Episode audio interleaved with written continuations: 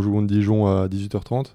Ils nous ont battu de 20 points au match aller. Donc euh, c'est un match important. J'espère qu'on va, va réussir à le, gagner.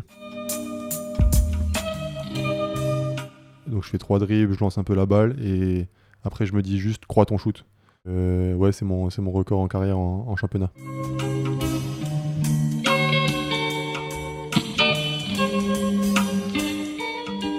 Bienvenue à tous sur Et surtout la santé, le podcast lyonnais qui parle de santé avec des spécialistes, des sportifs de haut niveau et parfois des patients au parcours un petit peu originaux. Aujourd'hui, on est avec un sportif et euh, pas n'importe lequel, champion de France en 2012 et 2016 de basket. Il est aussi champion d'Europe avec l'équipe de France des moins de 20 en 2010 et vainqueur de la Coupe de France en 2011 et 2012. Donc gros palmarès pour Nicolas Lang qui est avec nous aujourd'hui, basketteur à la SIG l'équipe de Strasbourg, et on est euh, bah, en direct de Strasbourg avec Nico. Donc vous verrez qu'on parle euh, de plusieurs choses. On a divisé le podcast en deux parties. La première se passe à midi, euh, avant, avant de manger, on va dire, parce que journée un petit peu particulière, parce que c'est un jour de match, et on a décidé de faire la deuxième partie. C'était prévu après son match. Et coïncidence ou non, Nico sort le plus gros match de sa carrière. Donc, euh, donc super podcast où on décortique ses routines alimentaires, au niveau du sommeil, de ses, de ses habitudes, de ses rituels. Et puis, euh, et puis on inverse les rôles. À la fin, c'est lui qui me pose ses questions et je réponds. Je prends la casquette d'expert. Euh, bah, pour le coup, je suis pas vraiment expert parce qu'il me pose des questions de nutrition, mais bah, j'essaye de lui répondre avec ce que je sais, ce que je fais déjà avec, avec les gens avec qui je travaille. Voilà. Donc je vous souhaite une bonne écoute et je vous invite, ben, comme vous l'avez déjà fait, c'est génial, à aller liker le podcast, à aller mettre des commentaires. Euh, c'est vraiment ce qui nous fait monter au classement et ce qui va me permettre ensuite d'inviter des gens encore plus euh, durs à inviter et puis, euh, et puis on avance ensemble quoi, de cette manière. Donc merci par avance de comprendre ça et puis, et puis à bientôt et bonne écoute. Donc aujourd'hui on est avec Nicolas Lang. Euh, joueur de la SIG, l'équipe de Strasbourg. Salut Nico. Salut Étienne. Merci de me recevoir, c'est sympa. Euh, du coup, aujourd'hui, on va aborder plusieurs sujets, mais euh, pour recontextualiser un peu la chose, j'aimerais que tu, tu, nous expliques qu'est-ce que tu fais de tes journées. Tu es basketteur pro, tu peux nous raconter un peu tes semaines? Bah, Mes semaines, c'est un peu, un, peu toujours les mêmes. On va dire qu'il y a deux types de semaines différentes. C'est les semaines à, un match et les semaines à deux matchs donc euh, avec la Coupe d'Europe ou sans Coupe d'Europe. Semaines, je vais commencer par les semaines à, deux matchs avec la Coupe d'Europe, c'est match le mardi, match le samedi. Donc généralement le lundi c'est un entraînement, veille de match. Le mardi c'est entraînement le, matin du match, euh, petite, euh, petit réveil musculaire et, mise en place tactique. Match le soir. Généralement le, mercredi on, a, on, avait, on avait off cette année. Pas d'entraînement ou alors des fois un entraînement de, de récupération. Et euh, jeudi, jeudi, deux entraînements. Vendredi, un entraînement, veille de match. Et samedi, euh, pareil, réveil musculaire et match. Donc c'est un, peu, un peu toujours la même routine. Et quand on a un match par semaine, c'est plus d'entraînement. C'est quasiment euh, deux entraînements par jour. À part quand on se rapproche du match, ça, ça, ça revient à un entraînement par jour. Mais sinon, c'est vraiment la routine en fait. D'accord. Donc ça laisse peu de temps au final quand vous avez deux matchs pour, pour vraiment progresser individuellement et même collectivement, c'est plus du déréglage que, que, du travail de fond. Quoi. Tout à fait, tout à fait. C'est très dur de, progresser collectivement, je trouve, quand on, quand on joue deux matchs par semaine. T'as pas vraiment le temps de travailler sur les, automatismes euh, collectifs. C'est vraiment, tu, tu regardes plus que l'adversaire que toi-même, en fait. C'est toujours de la mise en place tactique par rapport à ce que l'adversaire va faire, les systèmes des adversaires. Donc tu, tu penses plus aux autres qu'à toi. Ok, donc du coup, on va rentrer directement dans le vif du sujet, parce que moi, je voulais savoir, toi, personnellement, comment euh, tu as quand même pour but de, progresser et, euh, et, comment tu fais euh, pour, travailler sur, ton jeu, en fait, quand il y a autant de matchs? Après, c'est c'est une volonté aussi. Tout le monde n'est tout le monde n'est pas pareil, justement. Il y a des gens qui vont, qui vont trouver, qui vont prendre ça comme excuse. Deux matchs par semaine, ça fait beaucoup de matchs, ça fait, ça fait moins de temps pour travailler, et tu peux très vite te dire bon allez euh, prendre de la récup pour la fainéantise un peu tu vois ce que je veux dire? Mhm. c'est euh, c'est un peu traître mais il faut pas confondre euh, récupérer et, devenir un peu feignant donc malgré ça un lendemain de match si tu as joué 15-20 minutes c'est pas non plus incroyable tu peux le lendemain si tu, si tu veux tu peux aller faire une séance de shoot sans forcément te, te tuer à la tâche mais tu peux toujours trouver des, des moyens de progresser. Ouais, c'est pas comme si tu jouais, euh, c'est pas comme si tu étais footballeur, que tu jouais 90 minutes. euh. Tout à fait. Et puis tu vois, des fois, il y, a des- il y a des stars NBA qui jouent 82 matchs par saison, euh, qui jouent 40 minutes de moyenne. Si eux trouvent le moyen de, de trouver du temps pour progresser, quand tu joues 15-20 minutes, c'est que ça, ça doit être possible. C'est possible. Après, en NBA, il y a, il y a quelque chose qu'on n'a pas en France, et c'est des longues trêves l'été. Eux, ils s'arrêtent pendant plusieurs mois l'été, ce qui leur laisse le temps de beaucoup bosser sur eux, tandis que, et puis de récupérer également. Tandis qu'en France, on a un gros problème, c'est que, enfin, après, c'est surtout pour les gens qui sont en équipe de France l'été, mais c'est qu'ils n'ont pas de moment off, pas de moment pour travailler sur eux, pas de moment pour euh, prendre soin de leur corps. Qu'est-ce que t'en penses Ouais, c'est dommage. Après, moi, je suis pas, euh, je suis pas en équipe de France, donc euh, j'ai- une trêve l'été. Si Combien de tu temps? vas- Généralement, j'ai au moins deux mois. Donc, pour moi, c'est c'est suffisant pour me, pour me reposer et pour, et pour progresser en, en même temps. C'est vrai que l'été, moi, j'accorde une, grande importance. Et puis, c'est j'aime ça aussi. J'aime j'aime j'aime progresser en été. J'aime travailler individuellement, euh, essayer des nouvelles choses aussi. Donc, euh, c'est vrai que c'est une. Je pense que l'été, c'est peut-être la période la, la plus importante de l'année. Premièrement, pour, euh, pour se reposer, mais aussi pour progresser. Tu peux vite, pareil, ne rien faire pendant deux mois et arriver totalement hors de forme. Et je pense que c'est là que tu prends du retard sur les autres et aussi tu peux très vite te blesser à la reprise. Ouais, c'est sûr. Bah, c'est un peu ce qu'on avait fait euh, l'été dernier avec, euh, avec Martin. Pour, pour ceux qui écoutent, euh, bon, Nico, on se connaît. Et donc l'été dernier, on, avait bossé sur Lyon avec un, collègue à moi qui est préparateur physique. Et, c'est vrai, tu, le sens vite, quoi, les, bénéfices de, ce type de travail. Oui, c'est sûr. En plus, quand tu arrives à la trêve, souvent tu vois déjà qui a fait quelque chose et, qui n'a rien fait. Après, le but, c'est pas d'être le meilleur mi-août. hein. Le, but, c'est d'être le meilleur en fin de saison. Mais c'est vrai qu'une bonne préparation l'été peut t'aider à, vraiment tenir sur, euh, sur toute une saison et notamment éviter les blessures. euh, quand la, saison commence à être un, peu longue, je pense notamment les, mois de novembre, décembre, le temps, le temps commence un peu à jouer sur l'organisme. Euh, L'accumulation des matchs de Coupe d'Europe, les déplacements, ça ça fait pas forcément du bien à ton corps. Et là, je pense que si tu as fait un, bon travail en amont en, été, ça, ça peut que te servir. Puis surtout si tu, vis à Strasbourg où il y y a peu de soleil. Quoi. Après, tu es venu en short quand même aujourd'hui. Ok, super. bah, J'avais des questions euh, par rapport voilà, à l'organisation de tes journées et euh, on va décortiquer un peu au niveau euh, alimentaire. Moi, j'aimerais bien que tu nous racontes un peu bah, comment tu manges le matin, le midi, à tes collations. Après, moi, au niveau de l'alimentation, j'ai, je, je reviens de très loin, je pense.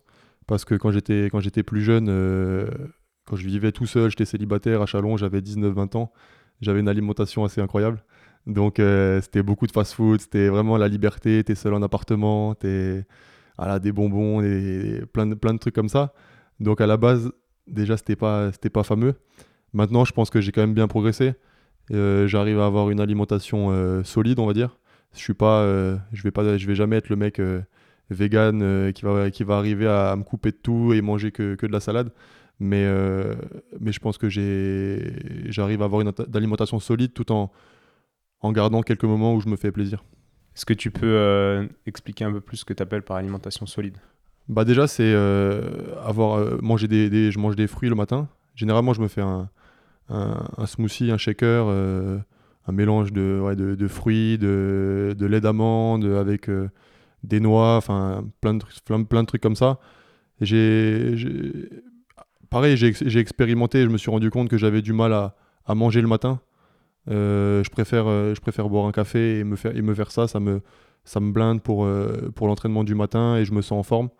Après le midi, j'essaie toujours de garder des règles simples, quoi. Un peu de, un peu de protéines, des légumes et soit des, et, des féculents, quoi. Et des féculents. Après, je mange pas de, des protéines à chaque repas, mais, mais c'est vrai que j'aime, moi, j'aime, beaucoup les pâtes, de toute façon. Donc, j'essaye. J'en mange, j'en mange assez souvent, quoi. Mais c'est intéressant ce que tu dis sur le matin parce que bon, c'est c'est admis euh, euh, au niveau des croyances de tout le monde qu'en tant que sportif, puis même en tant que- qu'humain, quoi, il faut faire un gros déjeuner le matin. Et euh, bon, toi, tu as lu le livre de, de Tim Ferriss, euh, Tools of Titans. sais Ouais, je l'ai lu, ouais. français. Et en fait, pour ceux qui écoutent, c'est un, c'est un livre où donc Tim Ferriss décortique un peu les habitudes et les routines de, des gens qui ont réussi dans différents domaines. hein. C'est souvent des, des entrepreneurs, des artistes, des sportifs. Et c'est vachement intéressant de constater que chez ces gens-là, qui sont au top dans leur niveau, dans leur domaine, on va dire, euh, plus de 50% de ces gens ne déjeunent pas le matin.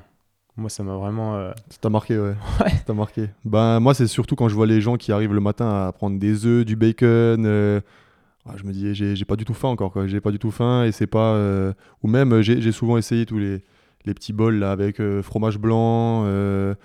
En fait, c'est un peu ce que je mange, mais sauf que le manger en solide, j'ai beaucoup plus de mal. D'accord. Et, et la veille au soir, justement, tu manges beaucoup ou pas forcément? Ça dépend, ça dépend de mon envie. C'est dangereux des fois aussi d'habiter au centre-ville, où euh, après l'entraînement, t'as as faim, tu marches. Heureusement que généralement, euh, ma femme, elle fait à manger, donc euh, c'est prêt. Mais c'est vrai que c'est- c'est c'est une tentation où quand j'étais plus jeune, tu sors de l'entraînement, t'as faim, tu poses- passes devant des fast-food ou un kebab, et Mm. t'as vite fait de te dire, bon, allez, je rentre dedans, c'est c'est pas trop cher, et, et ce sera plus rapide. Mais c'est ouais, quelques sacrifices à faire. Après, euh, comme dit, des fois, j'arrive, je me fais quand même plaisir. hein. Une petite flamencuche euh, de temps en temps. Ça, c'est obligatoire. Ok. Et euh, petite question, tu disais que quand tu avais 19 ans, euh, tu mangeais mal, etc. Mais euh, moi, ce que je comprends pas trop, c'est qu'à 19 ans, bon, tu étais déjà pro, tu avais déjà tes ambitions, tu pas con. Euh, tu savais qu'il fallait pas manger toutes ces merdes, mais, mais tu le faisais quand même. Pourquoi? Je sais, enfin, je sais pas si je savais qu'il fallait pas manger tout ça déjà. J'avais pas le même savoir que, que j'ai maintenant, on va dire. Et puis euh, j'étais jeune et je voyais les gars qui jouaient dans mon équipe, par exemple, les, les autres pros ou les autres équipes, où euh, les gars euh, étaient plutôt bons, réussissaient bien et ils mangeaient pas forcément mieux que moi. Donc euh, t'as pas cet exemple-là du, du joueur qui est devant toi et qui, qui mange super bien et tu dis ah pour arriver à son niveau faut que faut que je fasse cet effort là on n'avait pas forcément euh, tu vois des fois tu as des gars qui, qui, qui boivent du coca et tu dis attends il vient de mettre 20 points le mec donc euh, c'est pas non plus super important apparemment euh, l'alimentation. Donc euh, comme tu dis dans ton livre je pense que du pour du progrès à court terme c'est pas super important mais c'est vrai que c'est sur le long terme ou si tu veux jouer très longtemps ou même sur le mo- moyen terme je pense que c'est important Ouais, c'est sûr. Et puis, ça me fait penser. Moi, j'étais aussi, bah, comme tu le sais, à Bourg-en-Bresse, hein, en sport-études. Puis, on avait une équipe roi. Et, euh, et en tant que gamin, on voyait les, les Américains aller manger au, au McDo. Il y avait un seul McDo à Bourg. Et puis, ils allaient manger là et tout. Donc, nous, c'est vrai que naïvement, on pensait que c'était cool de manger au McDo. Et, et puis, on y allait, quoi. Ouais, ouais, je vois ce que tu veux dire. C'était exactement ça. Et puis en plus, nous, euh, avant d'être en appartement tout seul, j'étais à l'internat. Donc le centre de formation à Chalon, c'est un des meilleurs de France. Mais c'est vrai qu'au niveau alimentation, c'était vraiment des barquettes, euh, des barquettes avec un prestataire. euh, c'était horrible, quoi. C'était pas bon du tout.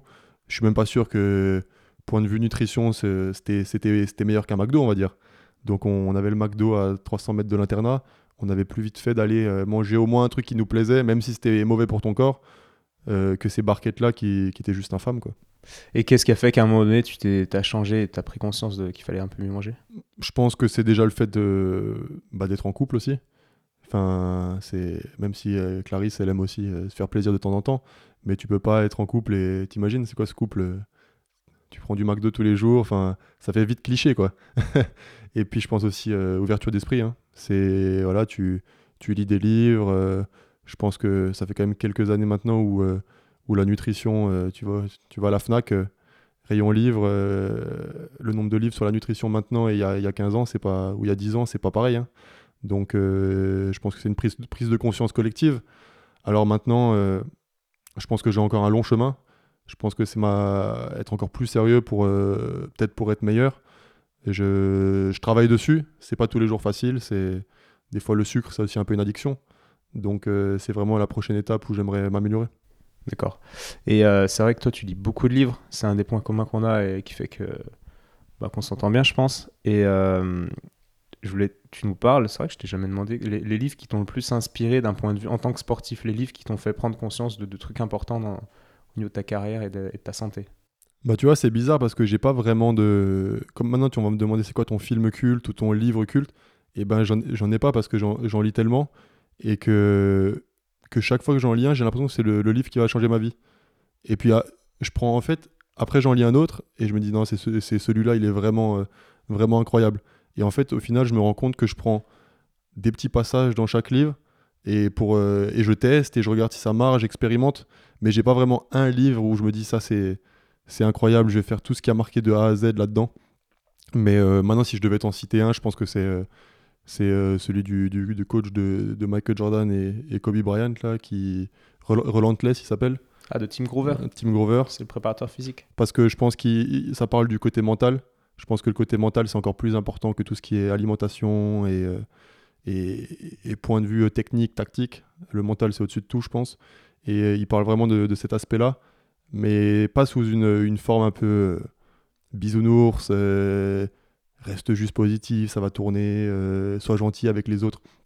C'est plus, euh, il a côtoyé des vrais champions, et ça te montre un peu aussi cette, ce côté sombre de ces champions-là, qu'ils ont, ils ont, ils ont un gros ego. Souvent, quand tu es jeune, on te dit ouais, mets ton ego de côté pour le bien de l'équipe et tout et tout. Et tu te rends compte que ces grands champions, ils ont, ils ont, un ego, mais justement, ils arrivent à, le dompter, mais, mais pas, pas le cacher non plus. quoi. Ouais, et ils arrivent à s'en servir comme moteur pour, euh, pour devenir meilleur. Je pense à Kobe Bryant, je suis en train de finir sa biographie, je sais pas si tu l'as lu. Ouais, je l'ai lu, ouais. Qui est énorme, euh, dans tous les sens du terme, super intéressante et, énorme d'un point de vue volume. C'est très long, mais euh, ouais, tu te rends compte que le gars, c'est limite maladif en fait. Son... C'est ouais, c'est maladif. Après, c'est clair que je sais pas si ces gars-là sont plus heureux que nous au final. Bah, moi, je suis sûr que non. Je, ouais, ouais, je suis, ouais, comme je te dis, je suis pas sûr et je, je pense plutôt comme toi, on va dire. Mais c'est vrai que pour avoir des objectifs, pour réussir les choses qui réussissent, qui sont des fois, tu te dis c'est impossible. Je pense qu'il faut avoir. Euh, ouais, enfin, être un peu fou, quoi. Être un peu fou. Ouais, clairement. Moi, ça me fait penser aussi, euh, je connais pas mal de, de gens dans, dans, les milieux de, de, la start-up, etc. Et euh, ouais, c'est assez fou, des fois, de, quand tu te rends compte de, la façon de penser de ces gens-là. C'est vraiment à la limite de la pathologie, moi, je trouve. En tant que thérapeute, quand j'entends des choses qui me disent, c'est c'est borderline quoi mais ouais c'est vraiment mais moi c'est quelque chose qui qui, qui m'attire vraiment, de, comprendre ces gens-là, de comprendre comment ils... Parce que j'ai un peu ce côté-là, et après quand tu as une famille, euh, quand tu une famille, tu arrives à relativiser un peu, un peu le tout, et te dire en fait, il n'y a, pas que, a pas que ton sport, il y a aussi autre chose derrière. Puis j'ai aussi la chance d'avoir des amis en dehors du, en dehors du basket, et ça, c'est pas, pas donné à tout le monde. Ouais, c'est sûr. Euh, ok, pour l'alimentation, euh, j'aimerais qu'on parle de, de, ton sommeil. Est-ce que c'est quelque chose d'important pour toi? Tu peux nous en parler? Ouais, le sommeil, ça a toujours été important pour moi. Je pense que, notamment mes parents, j'étais pas le. Je me souviens quand j'étais petit, j'étais pas, pas le, genre à traîner devant la télé très tard, euh, simplement parce qu'il y avait un match de foot ou un match de basket que je voulais voir. J'ai très tôt été euh, soumis à des, règles assez, strictes sur le, sommeil. Et euh, j'ai très vite compris que c'était très important. Je pense euh, que moi, j'ai pas les qualités les, athlétiques les plus, euh, les plus incroyables au monde. Donc, euh, pour, pour exister dans un, dans un milieu où il y, y, a des athlètes incroyables comme le, le basket, j'ai besoin d'être d'être au top. Et si je, si, je, si je dors pas, je le, sens, je le sens directement. Encore plus que la nutrition. Je peux faire un écart niveau nutrition et le lendemain être en pleine forme. Par contre, le sommeil, si je dors pas assez, je le sens très vite. D'accord. Et qu'est-ce que ne pas dormir assez? Généralement en dessous de 8 heures, euh, en dessous de 8 heures, je le sens, euh, je le sens passer quoi. Je le sens passer. Après, je sais pas si c'est aussi mental. Tu vois toujours cet aspect-là de se dire ah moins de 8 heures, je vais être, euh, je vais être fatigué demain et bien sûr tu es fatigué. Mais j'essaye d'avoir au moins 8 heures de sommeil et je fais généralement dès que je peux, je fais une sieste l'après-midi aussi. Combien de temps la sieste? Ça dépend. Ça dépend de, ça dépend du temps que, que j'ai devant moi. Mais c'est vrai que j'ai lu beaucoup d'études, l'histoire des, des 15-20 minutes, pas plus, sinon après t'es dans le gaz. Mais ça, c'est pareil, j'ai expérimenté, pour moi, c'est ça marche pas. Donc, je dis pas que ça marche pas pour les autres, mais, euh, mais pour moi, généralement, si maintenant j'ai 3 heures devant moi, je vais simplement pas mettre de réveil et euh, au moment où je me réveille, euh, je me lève. quoi. D'accord, ça peut aller jusqu'à 1h30, 2h Ça peut aller jusqu'à 2h30 même. Ça peut aller jusqu'à 2h30 si, si je me réveille pas avant 2h30, ça veut dire que j'en avais besoin, je pense. Ouais, ouais, je suis assez d'accord avec ce, cette notion de s'écouter. quoi. Parce que les 15-20 minutes, j'ai essayé et quand tu mets le réveil au bout de 15-20 minutes, j'ai l'impression que je sais pas où je suis euh, et de toute façon je vais enlever le réveil et, me recoucher donc autant euh, autant pas le mettre, et puis j'ai la chance d'avoir aussi un emploi du temps qui le permet hein. c'est pas non plus donné à tout le monde d'avoir 3 euh, heures l'après-midi pour pour se reposer. Bah justement donc ouais ça prend déjà pas mal de temps mais j'allais te poser une question par rapport à, tout ce temps libre. On en parlait dans un podcast justement avec Manu que, que, que le fait d'être sportif à plein temps enfin sportif de haut niveau pardon c'était un boulot à plein temps euh, est-ce que toi, tu fais d'autres choses, hormis bien dormir, essayer de bien manger, euh, quand tu as du temps libre hors entraînement? Bah Déjà, je m'occupe de mon fils. Donc, euh, ça, prend, ça prend du temps. Et puis, c'est vrai que j'ai un peu toujours la même routine en, ce moment. Avec, les journées sont un peu toujours les mêmes. Donc, au niveau des entraînements, donc j'essaye de, de toujours me garder une partie où je travaille un peu individuellement sur, sur des parties de mon jeu où, par exemple, je veux progresser, ou mes points forts qui, sont le shoot, à toujours essayer de, continuer à travailler là-dessus. en ce moment, j'ai une petite blessure au mollet, donc, donc je, fais des, soins, je fais plus de soins avec le kiné. et puis sinon, dès que je peux, je lis. Vous avez parlé de PlayStation avec Manu, il me semble, mais moi j'en ai pas, donc euh, j'en ai jamais eu, donc euh, c'est vrai que ça, me garde beaucoup de temps libre par rapport à ceux qui, jouent aux jeux vidéo. Donc après c'est leur passion, moi c'est plutôt la lecture. Euh, on organise le camp de basket cet été avec Léo, donc ça me ça me prend du temps aussi. Et puis après, c'est vrai qu'avoir une, un enfant, bah, tu, dès qu'il est réveillé, tu essaies de, de t'occuper de lui pour essayer de rattraper tous les moments où toi, tu es en déplacement à l'étranger et où tu le vois pas. Quoi. Ouais, c'est sûr qu'au final, ouais, tu arrives vite à, t'occuper avec tout ça. Ok. Et euh, enfin, un, point qu'on a touché du doigt là de, tout à l'heure, c'était l'aspect mental. Tu sais que c'était ce qui est le plus important, etc. Euh, et puis je suis d'accord. Et qu'est-ce que tu fais de manière générale pour ton mental? Bah déjà, je pense que étudier, lire, euh, se renseigner sur ce que les, les grands champions font, et ben déjà ça te, ça te permet d'avoir un, un, point de vue différent. Je veux dire, peu importe peu importe la, laquelle situation dans, dans, laquelle je suis, à un moment donné de la saison, tu peux être sûr qu'il y aura un mec dans l'histoire qui sera passé par là. Et généralement, euh, tu, des fois, tu lis un bouquin et tu dis, mais attends, là, c'est, c'est exactement là où je suis. Est-ce que je peux me servir de ça? Comme je te disais avant, tu expérimentes, tu regardes si ça marche pour toi. Euh, je, fais, pas mal de méditation. J'essaie de, faire 10 minutes de méditation au moins tous les jours. Et euh, déjà ça, j'ai bossé aussi avec un préparateur mental euh, cette année, cette année, je l'ai plus fait, mais parce que je pense qu'on avait un peu, fait le tour au final.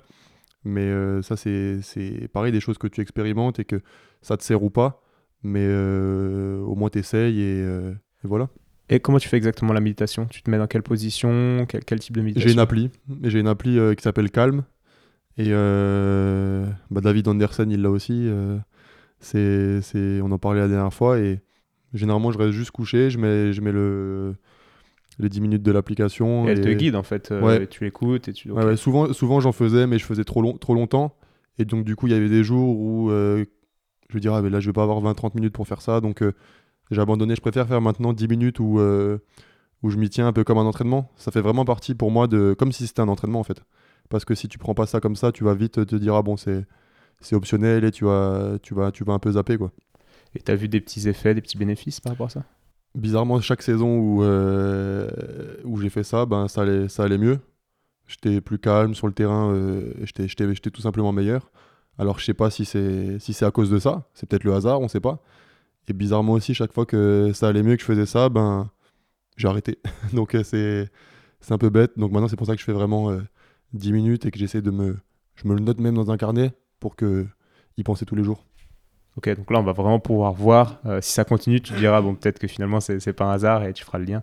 À voir. Ouais, ouais, pourquoi pas, pourquoi pas. Après, c'est vrai qu'il y, y, a des. Dans le basket ou euh, dans, tous les sports collectifs, je pense, il y a des. Il y a des. Il y a des, des facteurs que tu maîtrises pas totalement. Euh, ça dépend pas toujours de toi, ta réussite ou pas. Mais euh, c'est vrai qu'au moins, tu peux te, déjà te donner toutes les chances de réussir et ensuite, comme on dit souvent, essayer de contrôler ce que tu peux contrôler. C'est facile à dire, c'est plus dur à faire, mais je pense que c'est une phrase qui est très vraie. Donc là, dans ce cas-là, tu peux contrôler le fait que tu t'y mettes 10 minutes par jour. Et puis, euh, et puis voilà. Tu peux plus contrôler ça que le nombre de, temps de jeu, de minutes que tu vas avoir sur un terrain. Est-ce que tu vas prendre des fautes Est-ce que tu sais, tu sais pas exactement tout ce qui va se passer, le nombre de ballons que tu vas toucher. C'est pas forcément euh, tout le temps toi qui contrôle ça. Mais par contre, euh, comme dit, ton alimentation, ton sommeil, euh, les entraînements que tu fais, ton sérieux à l'entraînement, ton attitude, ça tu peux le contrôler. Donc là, je te dis ça, je suis pas toujours, j'arrive pas toujours bien à le faire non plus, hein, mais je suis conscient que ça, je peux le contrôler. Ça me fait penser, j'avais fait une, une interview avec Edwin, qui est pas dans ce podcast d'ailleurs, peut-être plus tard, il me disait, ouais, il me disait, tu peux pas contrôler ce que l'entraîneur va te. Si l'entraîneur va te faire jouer, si tu vas être à droit, mais tu peux contrôler le fait d'aller bosser tous les jours une heure avant les autres. Et, euh, et voilà, et pendant plusieurs années. Après, il y a un moment donné où ça paye forcément. Quoi. Ouais, c'est ça, c'est ça, je pense. Et au final, il y a tellement, euh, y a tellement de, circonstances. Tu peux tomber une saison sur un entraîneur qui. Bah, tu vas pas jouer, tu sais pas pourquoi. Ou jouer, mais pas avoir les situations euh, qui vont te permettre de briller. Et l'année d'après, où il y aura un changement d'entraîneur, ou alors simplement tu changes de club où tu te diras, mais donc tout ce que j'ai travaillé ces années-là où tu voyais pas, tu te disais ça va jamais payer, et là tu changes d'entraîneur et, et il utilise toutes ces qualités que l'autre entraîneur avait pas vues, et tu te dis, bon, au final, ça, ça, sert, ça sert de bosser. Je pense qu'au final, euh, et puis même si, tu, même si ça paye jamais, au moins tu peux arrêter ta carrière à la fin et te dire, bon, euh, j'ai fait ce que j'avais à faire, euh, Pas de enfin, regret. j'ai pas de regrets, je peux passer à autre chose, quoi. Ouais, c'est sûr que ça, c'est un, un bon sentiment. Et tu parlais aussi de la préparation mentale que tu avais eu à faire et que tu avais fait appel à un, un mec qui faisait ça. Euh, Est-ce que tu peux nous, nous donner un peu le, le contexte qui t'a fait faire appel à lui, les effets de ce travail, etc.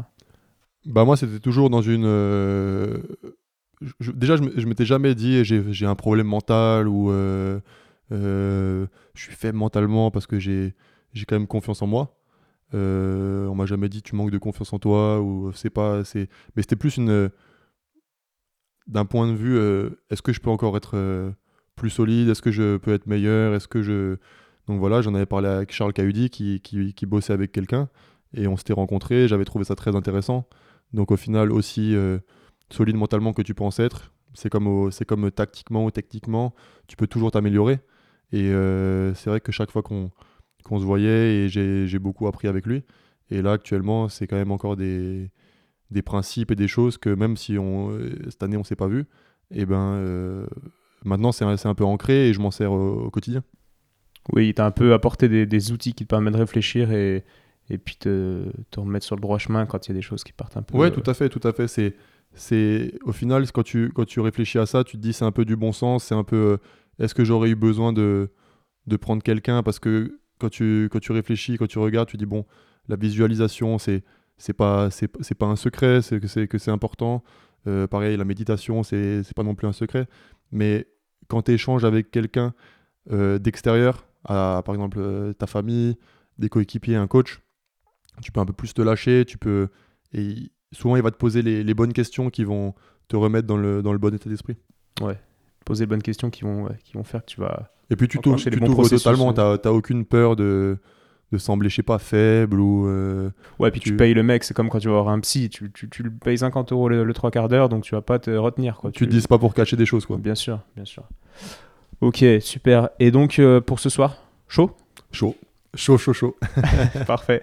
C'est. euh, Rappelle-nous le contexte, hein, c'est un match important? Ouais, c'est un match important, ils sont une victoire devant nous. Donc on joue contre Dijon à 18h30. Ok. Euh, donc ouais, ils sont une victoire devant nous. euh, il reste 10 matchs à jouer. Ils nous ont battu de 20 points au match aller. Donc là, si, euh, si, si on perd ce soir, ça veut dire qu'on est deux matchs derrière eux, plus le goal average, donc trois matchs à 10 journées de la fin. À 9 journées de la fin, du coup, ça va, ça va être très dur de, de revenir. Donc euh, c'est un match important. J'espère qu'on va, qu'on va réussir à le, à le gagner. J'espère aussi. Et pour, par rapport à ton mollet, euh, comment tu sens toi, physiquement? Ça va, ça va, ça va. Je pense que j'ai pris une, une grosse béquille sur le mollet, donc c'est un, un gros hématome, ça, ça a un peu saigné. Donc euh, deux premiers jours de la semaine, j'arrivais quasiment pas à marcher. Et euh, je trouve que mon corps, il a... Bon, j'ai bossé, bossé aussi avec le kiné, mais j'ai été très content de... J'étais même fier de voir que mon corps euh, a réagi aussi bien, quoi. C'est les fruits de la, de la méditation de l'alimentation. Je sais pas ce que c'est, mais en tout cas, après, c'est aussi euh, peut-être euh, de la chance. hein. Pour l'instant, je touche du bois. J'ai jamais vraiment eu de, de grosses blessures dans ma carrière. Il y en a qui, qui font tout ce qui. Ça, c'est c'est un peu traître aussi, parce que des fois, il y en a qui font tout ce qu'il faut. Ils mangent parfaitement et euh, ils vont tomber sur un pied, ils vont se blesser et ils vont simplement rentrer chez eux en se disant Mais, mais j'ai fait tout ce qu'il fallait et, et je me blesse encore et encore. Donc, des fois, il y a aussi une part de chance, je pense. ouais, ça, faut l'accepter. hein. C'est l'histoire du ça. mec. euh, C'est dur à accepter quand tu es blessé, je pense, mais ouais. Il y, en a qui attrapent des cancers du poumon, qui ont jamais fumé, C'est ça, et vice versa. Donc, euh, bah, c'est sûr, mais bon. Mieux vaut mettre les chances de son côté, puis comme tu dis, euh, de pas avoir de regrets. quoi. non, c'est ça, c'est ça. Cool. Et ben, on se retrouve ce soir Allez, après le À match. tout à l'heure. Allez, à tout bon match.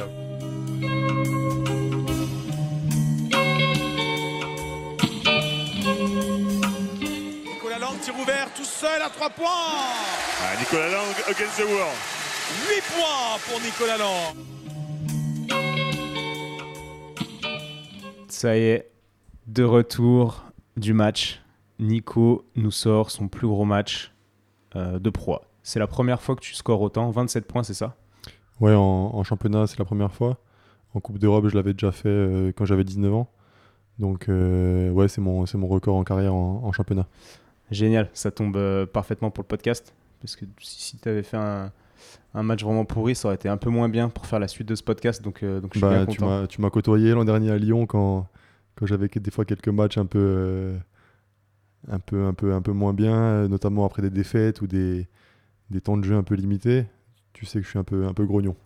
Ouais, mais euh, moi j'ai toujours quand même été assez impressionné pour, euh, par rapport à ta capacité de, de rester quand même euh, enfin, jovial. Voilà, tu es un petit peu grognon sur le coup, mais après tu arrives quand même à, à passer le, le truc et puis à.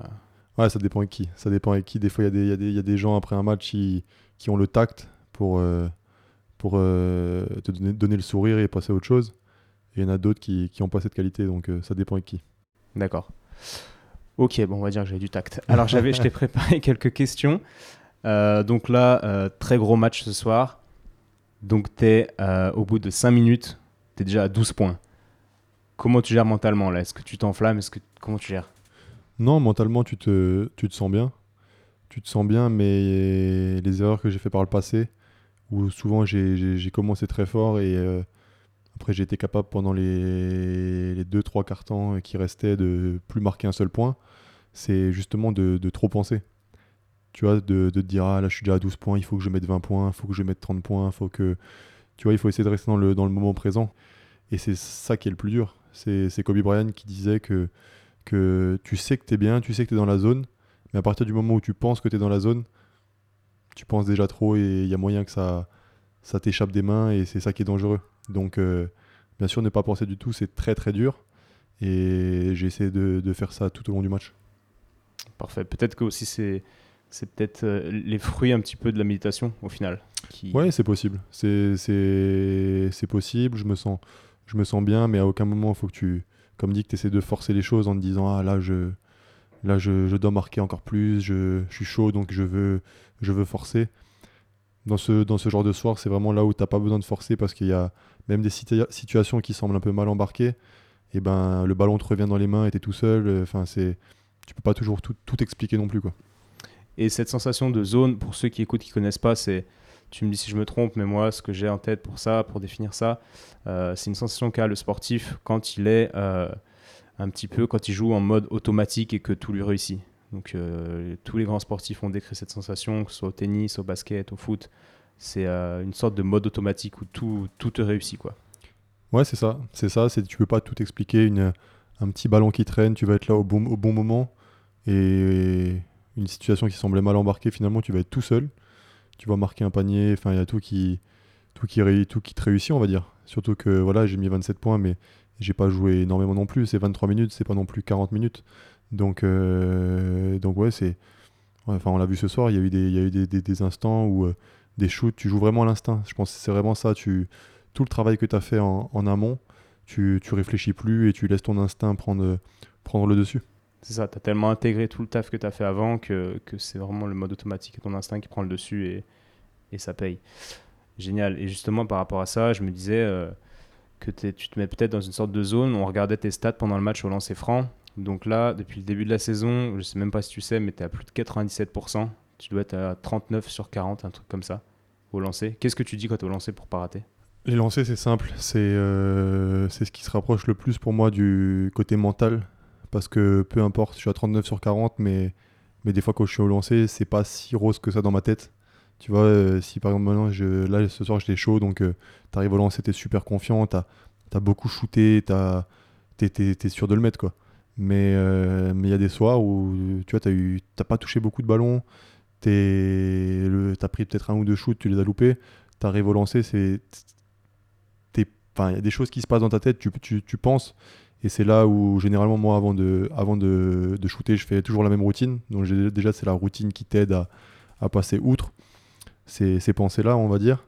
Et euh, donc je fais trois dribbles, je lance un peu la balle, et après je me dis juste crois ton shoot. Crois ton shoot dans le sens où euh, bah voilà, laisse ton instinct prendre le dessus, euh, essaye de pas t'interposer entre toi et ton shoot.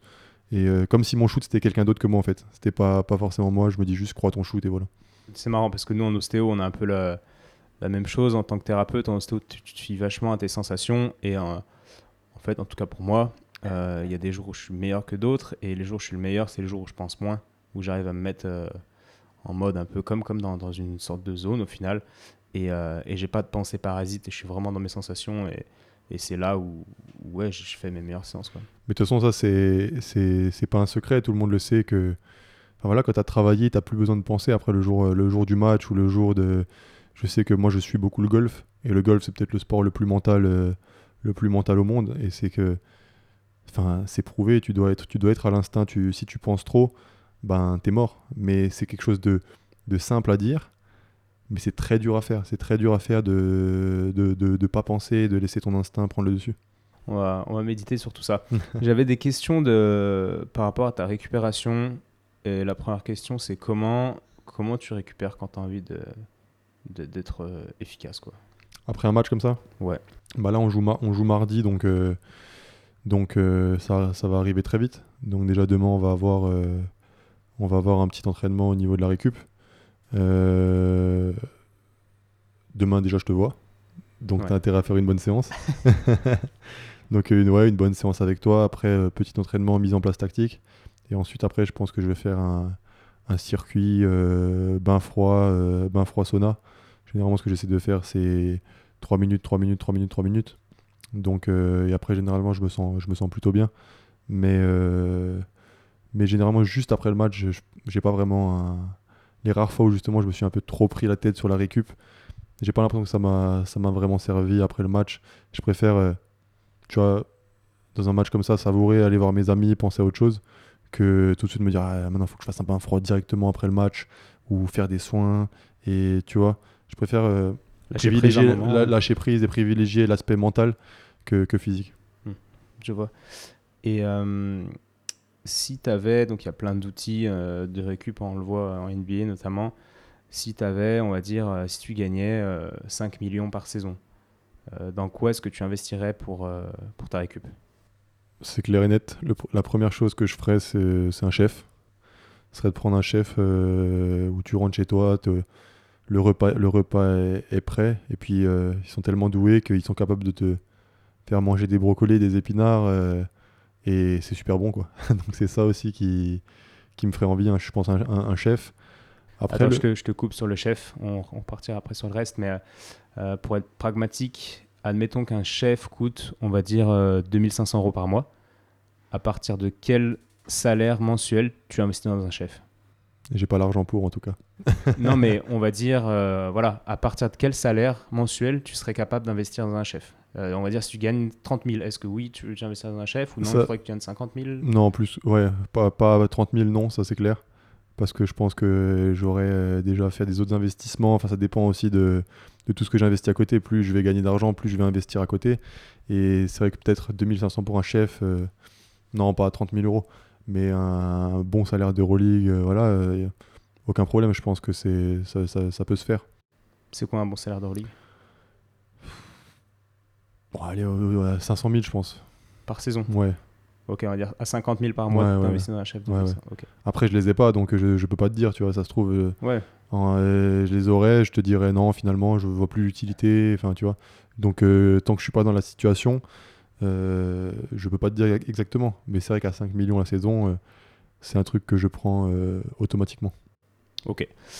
On va pas trop défier sur des aspects financiers parce que c'est pas le sujet de ce podcast, mais c'est intéressant. Je travaille avec pas mal de joueurs, euh, enfin pas mal, avec certains joueurs d'Euroleague et c'est vrai que c'est c'est pas toujours facile, je pense, de, de, de faire le pas et de prendre un chef. C'est pas quelque chose qui est dans notre culture d'avoir un chef particulier, etc. Mais c'est vrai qu'en NBA, euh, tous les joueurs ont, ont un chef qui, comme tu dis, cuisine des brocolis et, et te les font de manière à ce que ça passe et que ce soit super ouais, parce que manger sainement, c'est pas si dur, mais c'est manger sainement et bon qui est, qui est plus dur quand t'as pas les, les qualités que- de, de chef. euh, moi, je les ai pas, donc euh, voilà quoi. C'est sûr. Et hum, un autre outil de récup, donc t'as- tu prends le chef. Euh, Qu'est-ce que tu prends d'autre si tu as des moyens un peu, on va dire, illimités Bah moi déjà j'ai euh, un Normatec, ça j'ai déjà actuellement donc euh, voilà. J'ai euh, les Tu peux expliquer un peu ce que c'est? Normatec c'est les bottes de récupération qui compressent euh, très très fort et c'est vrai que quand tu quand as fini bah tu, tu te sens tu, te sens plutôt bien quoi.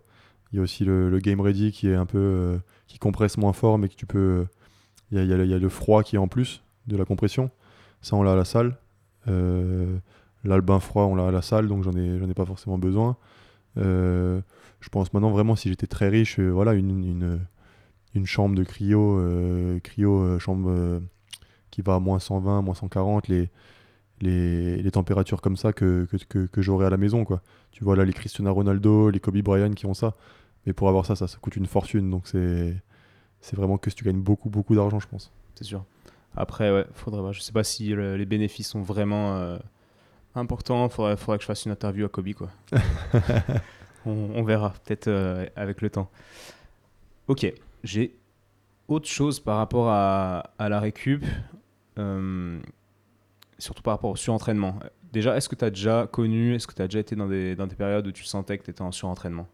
Ben, c'est délicat parce que moi, j'ai, je suis, un, peu insatisfait, on va dire. Donc, j'ai jamais l'impression d'être en surentraînement. Par contre, je vais plus avoir l'impression d'être en sous-entraînement. C'est sûrement plus mental que physique, mais euh, jamais de la vie, je me suis dit, euh, waouh, là, t'as été, euh, là, t'as trop travaillé. Tu vois, c'est plus euh, l'inverse. Je vais faire euh, 500 shoots et ah, mais j'aurais peut-être pu en faire 100 550. Tu vois, des trucs comme ça ça, dé- ça dépend des jours. Et euh, je pense que c'est propre à chacun. C'est plus, plus mental que vraiment euh, au niveau de la, charge de travail.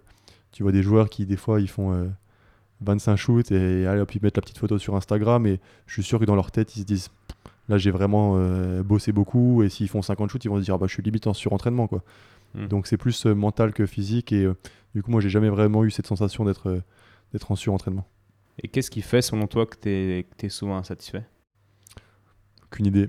J'en ai aucune idée. C'est, je pense que je suis peut-être ton éducation, peut-être que c'est, pour moi, c'est une qualité dans le sport de, de jamais vraiment être euh, satisfait parce que notamment dans le sport de haut niveau, tu as beaucoup de concurrence. Le jour où, où tu te dis c'est bon, je suis arrivé, et ben tu perds, euh, tu perds un peu la motivation. Je veux dire, c'est quoi le, c'est quoi le, en plus en sport, tu vois là, je mets 27 points, mais dans 3 jours j'ai un autre match. Donc tu peux pas te dire bon, euh, génial, euh, c'est la fin. Dans 3 jours tu as un autre match et si tu joues mal dans trois jours, on va te juger sur le dernier match. Et ce sera plus le match de samedi, ce sera le match de, mardi. Donc il faut totalement, constamment être dans la, remise en question. Essayer de pas, pas être trop dur avec toi quand ça se passe mal, mais pas non plus trop s'enflammer quand, quand ça se passe bien. Hmm. Ouais, c'est une sorte quand même de moteur au niveau, euh, dans le haut niveau, le- cette insatisfaction en fait. Ouais, dans le, dans le, dans le sport de niveau, je pense que c'est essentiel. Ouais, puis peut-être dans la vie, tu vois. ouais. Moi, moi j'ai la même chose, hein. je suis souvent, souvent insatisfait.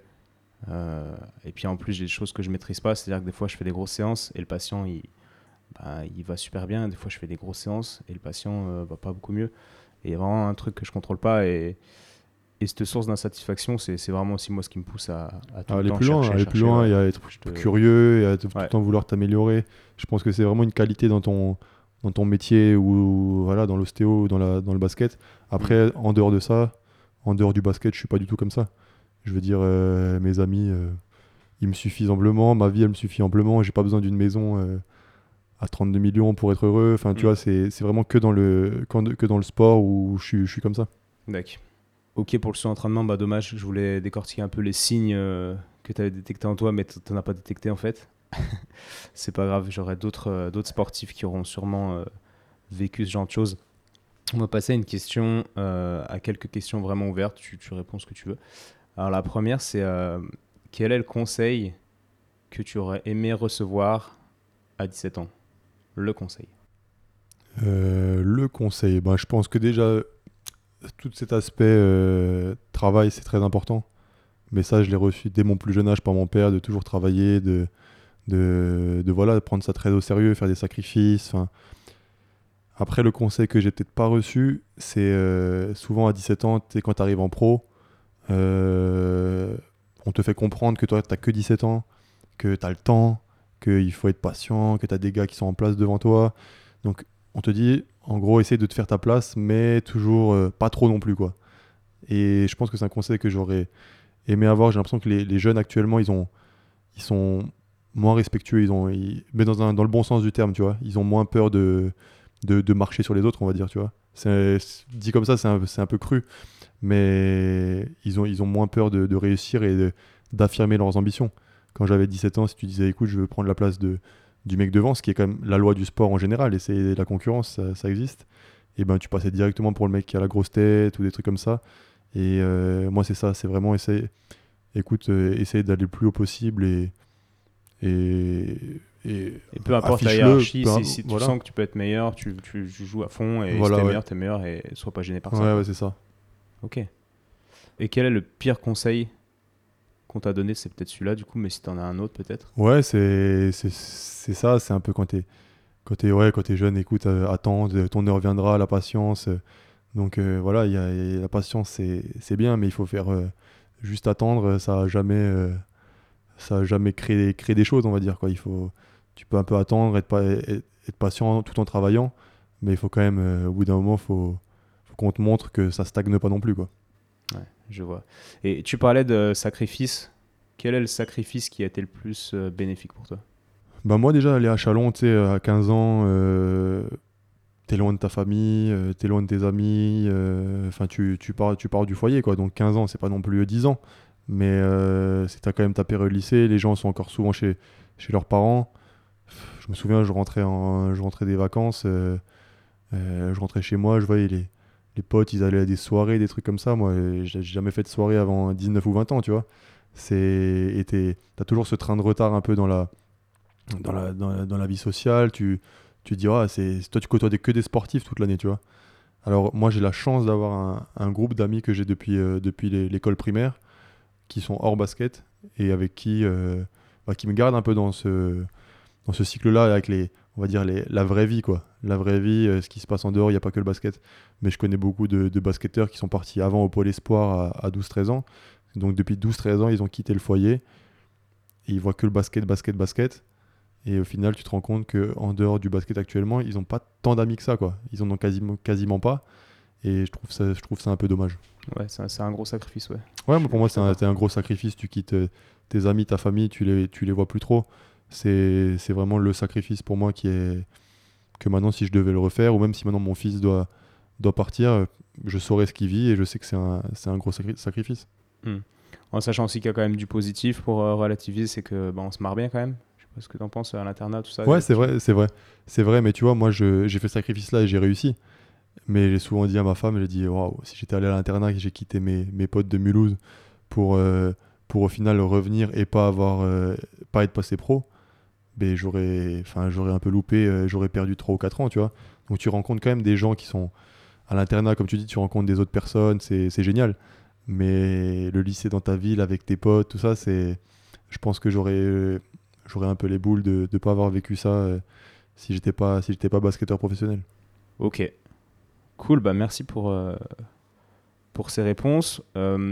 Alors, je t'avais dit, je sais pas ouais, si tu as préparé, à la fin des interviews, fin de ces podcasts, on échange les rôles. Et euh, je voulais que tu me poses bah, les questions, euh, j'espère que je peux y répondre, hein, mais que tu m'as préparé. Ouais, bah du coup, moi, comme j'ai lu ton livre et qu'il y avait une, une belle page de notes à la fin, euh, à la fin du livre, j'ai pris des petites notes et voilà, comme je te dis, je suis, je suis un, un éternel insatisfait. Je me dis qu'il y a toujours, il y a toujours euh, une façon de progresser. Donc moi, l'alimentation, même si j'ai déjà fait des progrès, je pense que je peux encore passer un cap. Donc moi, dans le livre, c'est ce que le changement d'alimentation, je, vois que vous, parlez de deux mois d'adaptation pour, euh, que ce soit vraiment euh, intégré. Euh, Est-ce que tu conseilles de, changer d'alimentation en pleine saison ou plutôt en intersaison, sachant qu'un changement d'alimentation peut, entraîner une petite baisse d'énergie? Ouais, c'est une super question. Alors, déjà, pour rappel, bah, pour ceux qui n'ont pas lu le livre, parce qu'il y en a plein, j'ai écrit ce livre avec Jean-Marcel Ferret, qui est l'ancien médecin de l'équipe de France de foot. Donc, euh, donc un précurseur hein, dans le monde de la médecine du sport qui a vraiment professionnalisé le suivi des sportifs, et notamment euh, à l'OL, euh, donc l'équipe de foot de Lyon, et en équipe de France, en équipe de France de foot. Donc, euh, ta question, c'est est-ce que le changement, excuse-moi, je m'emballe, Re- redis ta question Est-ce que tu conseillerais de, ch- de changer d'alimentation Ah en oui. cours de saison ou en intersaison? Ouais, alors là, bon, bah, je suis pas nutritionniste, euh, mais voilà, je connais un peu, je vais te dire ce que je pense. On en reparlera peut-être dans d'autres podcasts avec des nutritionnistes, c'est prévu. Euh, alors, tout dépend ce qu'on appelle par changement d'alimentation. Je pense que si tu fais, euh, bah, admettons, tu passes du McDo tous les jours à un, chef qui te fait des brocolis euh, super bons, là, je pense que c'est mauvais parce que ton corps va forcément, comme tu dis, manquer d'énergie ou manquer de, de sucre. Enfin, tout changement brutal en fait n'est pas accepté par le corps, que ce soit dans un sens, même s'il est positif, dans le sens où même si tu vas manger mieux, euh, il faut être progressif. Je pense que tu peux le faire en saison, mais à condition d'être progressif. C'est-à-dire qu'au lieu d'aller 5 fois au McDo par semaine, ben, tu vas y aller 3 fois et tu vas manger deux fois des brocolis. Et tu vas passer des paliers comme ça petit à petit jusqu'à ce que tu te sentes euh, bien. Alors ça c'est intuitif, hein, mais euh, ouais, jusqu'à ce que tu te sentes vraiment bien en mangeant sainement. Je sais pas si ça répond à ta question. Ouais, bon, les gens maintenant ils vont croire que je vais au McDo 5 fois par semaine. Pardon. non, non, mais c'est pour que l'exemple soit, soit concret, mais tout ça pour dire que c'est vraiment ben, le, le fait d'être progressif qui va faire que ton changement va être effectif, durable et pas, pas violent et, et pas néfaste pour ton corps Ouais, en fait. ça, répond, ça répond bien à ma question, donc ça va. Cool. Euh, vous parlez aussi de profil alimentaire, que bien sûr chaque, euh, chaque individu est, est différent au niveau alimentaire. Euh, et Jean-Marcel Ferret parle de... Tu as, as des tests à faire ou des prises de sang pour vraiment savoir un peu ce que, ce que tu tolères, ce que ton intestin tolère. Où est-ce que tu conseillerais aux gens d'aller euh, d'aller faire ça Parce que moi, ça m'intéresse? On m'a des fois sorti des packages un peu... euh, des gens sont venus à moi en tant que sportif de haut niveau, mais des packages un peu hors de prix. Donc je me dis que déjà moi, ça me semblait très très cher. Alors pour une personne lambda, je sais que ça va intéresser ma mère aussi. Euh, Qu'est-ce que tu conseillerais? Alors, ce genre de test, c'est sûr que c'est cher. C'est sûr que si tu en parles à ton généraliste, en général, il va pas trop connaître parce que c'est des choses très spécifiques. Mais quoi que c'est pas sûr, hein, je dis ça, mais ce sont des généralistes qui connaissent très bien. Moi, ce que je fais, bah, je travaille avec un labo. Je veux pas dire le nom, hein, mais euh, quoi que je peux dire le nom. pour, euh, Fais de la pub. je crois, non, je déteste faire la pub pour les labos euh, de, par principe. Donc, non, mais je travaille avec un labo qui, euh, qui font tous ces tests-là. Alors, c'est sûr que c'est cher, mais, euh, mais en, voilà, en, en, en faisant des tests à droite à gauche, tu vas vite commencer à, à te connaître. Tu as un test qui est assez simple, qui est une- un test d'intolérance alimentaire. Est-ce qu'il est fiable ou non bah, Ça, c'est critiqué, hein, personne ne sait vraiment. Mais euh, ça doit coûter euh, 220 euros pour tester euh, 50 allergènes. Et ça, c'est pas mal parce que si tu te rends compte que, par exemple, tu es allergique à, dis n'importe quoi, à, l'œuf ou aux fruits à coque, je sais pas, et ben après, tu peux tester dans la vraie vie, éviter ces choses-là. Admettons, toi, tu es habitué à te faire des, euh, des petits, des petits déj avec des, noix de cajou, je ne sais quoi. Et ben après, tu peux tester. Si tu aimes ça, pendant euh, deux semaines, tu enlèves ça de ton alimentation et tu essayes de constater les changements. Tu te fais un petit carnet et voilà, tu te mets une note sur ton niveau d'énergie euh, chaque jour. Puis après, euh, tu prends un peu de recul et tu dis Ah ouais, c'est vrai, putain, depuis que j'ai arrêté les fruits, les fruits à coque, je vais mieux. Pourquoi? Parce que bah, ton intestin réagissait un peu mal à, à ce genre de choses parce que tu étais, on va dire que tu avais une, une sorte d'allergie à bas bruit au niveau intestinal. Encore une fois, je suis pas expert, mais c'est comme ça que je vois la chose. Oui, et puis tu dois avoir un- aussi un effet, euh, même si c'est pas vrai, un effet placebo déjà. Je pense que rien que quand tu fais un test comme ça, euh, notamment de déjà ton corps, euh, ton corps réagit mieux et en plus ton mental en disant ah oui bah c'est sûr que euh, j'avais jamais pensé, mais c'est vrai que je me sens, je me sens bien et donc le mélange de, de ton physique qui va mieux et en plus ton mental ça doit être, ça doit être, ça doit valoir le coup quand même. C'est sûr que l'effet placebo joue aussi. Quand, quand tu as un papier qui te dit euh, là, tu pas du tout intolérant à tel tel aliment, mais par contre, tu tolères mal celui-là, bah, que tu vas manger un truc qui est en cohérence avec ce que le papier te dit, euh, ouais, t'es es bien quoi. Ouais, j'imagine. Après, après tu as plein de tests qui sont euh, pff, un peu compliqués à interpréter. Tu vois, je crois que dans le livre, on parle de, de profil d'acide gras. Euh, j'ai fait, j'ai fait ce test-là. Euh, pff, sincèrement, je- j'en ai rien tiré. Ouais. J'ai demandé à des médecins ce qu'ils en pensaient. pff, rien de précis. rien- en, en fait, il y avait rien de. Comment dire Je pouvais rien rendre concret dans ma vie suite à ce test-là. Donc, c'est vrai que.